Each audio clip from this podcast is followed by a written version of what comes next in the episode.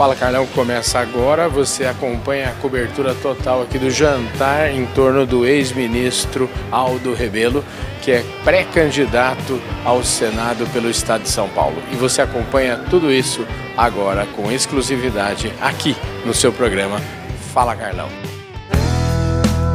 Podcast Fala Carlão. A gente já falou por Zoom, mas agora a gente está aqui pessoalmente, né?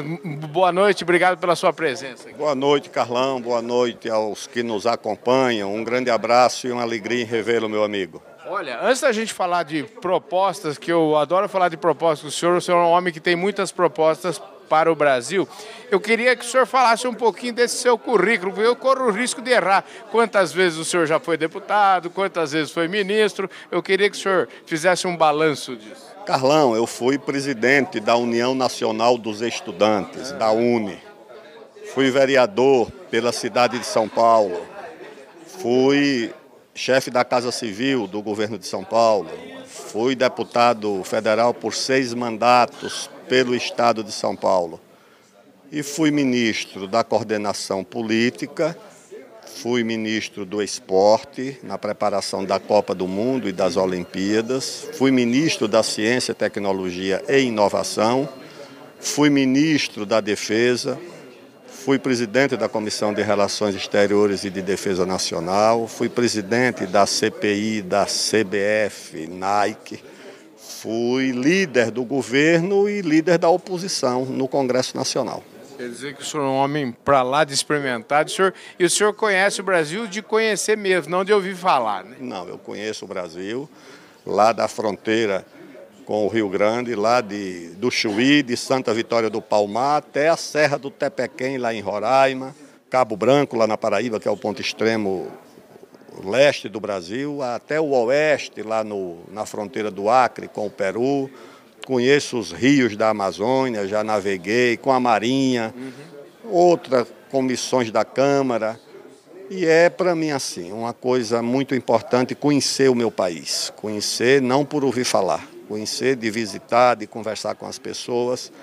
E isso a minha atividade permitiu. Entre elas, por exemplo, a relatoria do Código Florestal, quando eu fiz mais, fiz mais de 200 audiências públicas e privadas por todo o Brasil. Essa sua, vamos dizer assim, peregrinação pelo Brasil e o seu, vamos dizer assim, o seu trabalho no Código Florestal chamou muita atenção de todos os jornalistas, chamou a atenção do que eu chamo da prateleira de cima aqui do agronegócio, porque o senhor fez um trabalho realmente muito importante. E eu queria que saber do senhor como é que isso ainda hoje ah, não está devidamente implantado. O que, que, o que, que acontece com o Brasil? Acontece que no Brasil há uma ideia errada, segundo a qual a lei boa é a lei que gera multa, quando o princípio seria o de que a lei boa é a lei que é respeitada, que é obedecida, que é acolhida.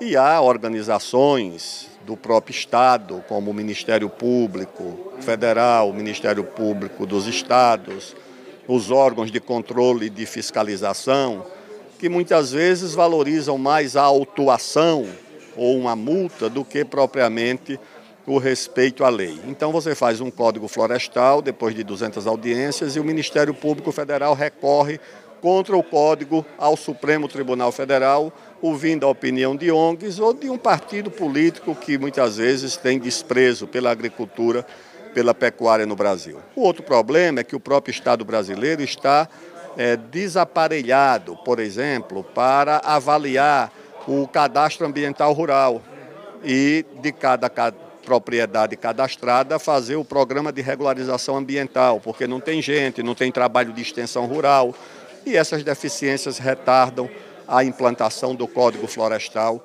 que é uma lei que é consenso no Brasil e no mundo. Aliás, no, na Conferência de Paris, até as organizações não governamentais apontaram o Código Florestal como o fiador das metas do Brasil na Conferência do Clima.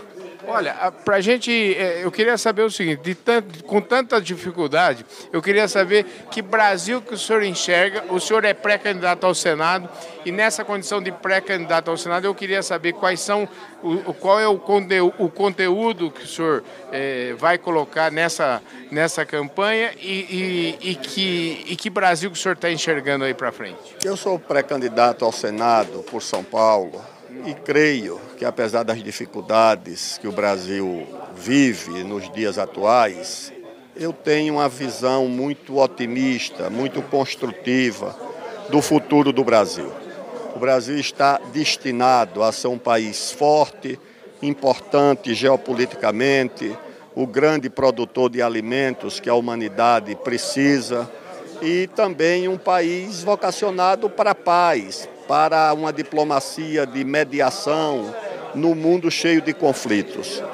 E acho que o Brasil e São Paulo têm um papel importante nisso, porque os desafios do Brasil são os desafios de São Paulo. São Paulo é a alavanca que ajuda o Brasil a se mover no sentido do futuro, do desenvolvimento. E a minha tarefa, o meu dever como pré-candidato e, se der certo, como senador, é participar dos grandes debates que removam os obstáculos ao crescimento do Brasil. Evandro Gussi, o presidente da Única, direto aqui no Fala Carlão. Evandro, meu programa está impossível, rapaz. Com a sua presença aqui vai ficar lá na prateleira de cima, viu? A sua gentileza, seu carisma, que isso que agrega e traz todo mundo para te ver sempre, Carlão. Ô, Evandro, escuta, vamos aproveitar aqui para a gente dar um, uma fotografia de como está a Única hoje. Olha, a, gente, a Única hoje representa aí cerca de 60% da produção de açúcar, etanol, 80% da bioeletricidade brasileira e tem assim buscado cada vez mais mostrar o quanto esse grande ativo que a gente tem no Brasil, que é o biocombustível, que é a energia de baixo carbono, esse é o grande desejo, né, Carlão, que o mundo tem, é ter aquilo que a gente já tem aqui no Brasil. O que o mundo lá fora está tentando fazer, nós aqui no Brasil já começamos a fazer há 50 anos atrás. Então essa hoje é a nossa grande missão, mostrar isso aqui dentro do Brasil e mostrar isso fora do Brasil. Como é que a gente consegue fazer? Dá para fazer o etanol virar o combustível do mundo? Qual é o desafio disso? A gente tem dizer, a gente tem dito ao mesmo tempo com responsabilidade, respeito, mas com muita ousadia, que a gente é uma parte da solução global de redução de emissões eh, de carbono. A gente entende que são várias as rotas que vão levar essa descarbonização e o etanol, o biogás, biometano, a energia elétrica a partir da biomassa, ou seja, todo esse processo que tem se tornado, no fundo, num parque energético de baixo carbono. Antigamente, o que se conhecia como usina, hoje é um grande parque energético de energia renovável de baixo carbono. Vai ser, sem dúvida, uma parte relevante, é, não só no Brasil, mas em outras geografias, desse grande desafio que é a gente reduzir emissões de CO2. Puta, que tal essa prosa hoje aqui com o Aldo? O Aldo é uma figura extraordinária, né? Bom, eu sou, eu sou assim um fã extraordinário do Aldo. Uhum. Colaborei com ele bastante pela Sociedade Rural Brasileira no Código Florestal. Eu acho que o Código Florestal é uma das coisas melhores que nós temos para defender o nosso meio ambiente, as nossas florestas, os nossos rios, as faunas, as florestas, o homem do campo, enfim, tudo, Amazônia, etc. E pena que o Código Florestal não andou como deveria andar. É. Agora São Paulo avançou muito aí nessa gestão recente do Itamar Borges, ele avançou muito e conseguiu analisar todos os carros então, São Paulo hoje tem 100% dos carros avaliados.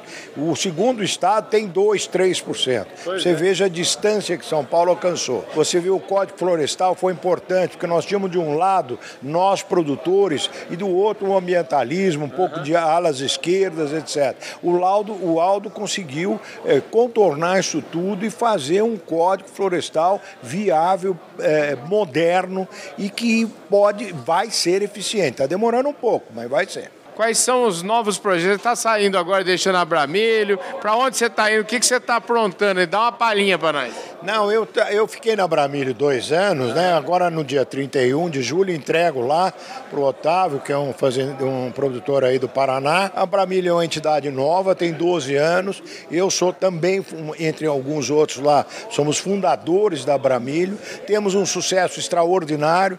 Nós fundamos a Bramilho com 40 milhões de toneladas.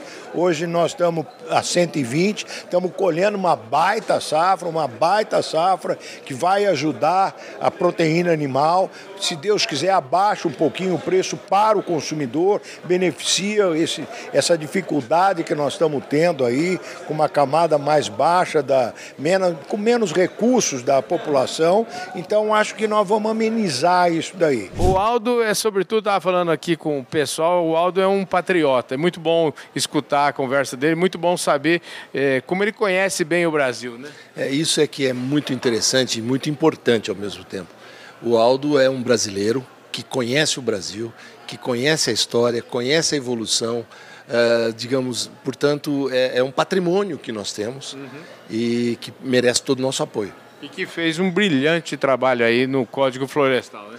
Brilhante trabalho no Código Florestal, brilhante trabalho por onde passou na área de ciência e tecnologia, na área da defesa, que, que, que faz uma apresentação em 10 minutos, ele consegue falar do Brasil todo, é uma maravilha. Escuta, vamos falar, falar em Brasil todo, está chegando mais um congresso da BAG, né? Ah, com maior, maior, maior atenção, dia 1 agora de, de agosto, uhum. a gente faz um grande congresso com o tema de geopolítica. Vem cá, a programação, dá uma palhinha para nós. Aí você falou de geopolítica, mas quem que vai estar tá lá? Como é que é a história? É, é, é muito interessante. Nós vamos ter entre nós, no primeiro painel, um, um, um outro grande brasileiro. Uhum que se chama Alexandre Parola, que é o negociador brasileiro na OMC, com quem eu tive nessa última reunião lá em Genebra, e assisti ao vivo uh, o modo como ele, ele fez suas intervenções, ganhando o apoio dos Estados Unidos, Canadá, México. É uma maravilha o que temos no Itamaraty. Uh, e, e ele estará nesse painel discutindo a questão de geopolítica e interesses como é que, como é que o Brasil se, se posiciona em relação a isso tudo, o momento frágil da Organização Mundial do Comércio, é, que tem que ser reavaliada, revista. Né? É, depois a gente passa pela questão da, da, da, da integração, que é o grande tema do Congresso. A, a geopolítica e a integração, a integração de tec, com a tecnologia, voltada à questão ambiental, voltada à questão da produtividade, da competitividade. Eh, passando por esses pontos todos, a gente abraça essa questão e no final eh, teremos, inclusive, com a presença de Michel Temer, nosso ex-presidente, dos nossos ex-ministros, o Roberto que está aqui e outros, eh, debatendo o que, que a gente pode esperar 2023, 2026. Uh, vai ser muito quente. E esse cidadão aqui do meu lado, que já teve aqui várias vezes, que eu vivo mencionando, mesmo quando estou entrevistando outra pessoa, eu falo dele uma barbaridade, que noite boa, né? Uma noite gostosa de uma conversa de muita inteligência e muito patriotismo eu vi aqui hoje. A palavra é patriotismo. Patriotismo, democracia, boa vontade, liberdade. É uma, uma reunião de boas palavras e boas intenções. Pois é. O, o, Aldo, eu conversei com ele aqui no começo e vocês acompanharam essa entrevista. O Aldo realmente é um sujeito que eu falei para ele. Ele conhece o Brasil, não é de ouvir falar, não, é de andar no Brasil, né? Bom, só do Código Florestal, Carlão, ele fez 400 audiências públicas. Uhum. O Brasil inteirinho. Então ele conhece de verdade, de ir nos lugares e conversar com as pessoas que moram lá. Pois é, e o nosso agronegócio não pode ficar sem um homem. Um homem desse é muito importante para o agro, né? Ele tem sido permanente defensor nosso. Né? O Código Florestal ele foi o responsável. Uhum. A questão da transgenia ele foi o responsável. Então ele tem sido permanentemente um aliado nosso, um, um homem que conhece o agro de ir ver, até porque a origem dele é agro. A família dele era agricultor. Pois é. E você tem um livro na mão aí, porque esse livro eu ganhei dele também. Um livro é um espetáculo, né? Esse livro é fantástico. O uhum. Quinto Movimento faz uma análise da história do Brasil uhum. e das propostas para o Brasil moderno inserido no mundo. É um livro maravilhoso. Gente do céu, que papo beleza foi esse encontro aqui em torno do ex-ministro Aldo Rebelo e eu espero que você tenha gostado desse programa. Muitíssimo obrigado, um forte abraço. Eu vejo todos vocês no nosso próximo programa. Valeu!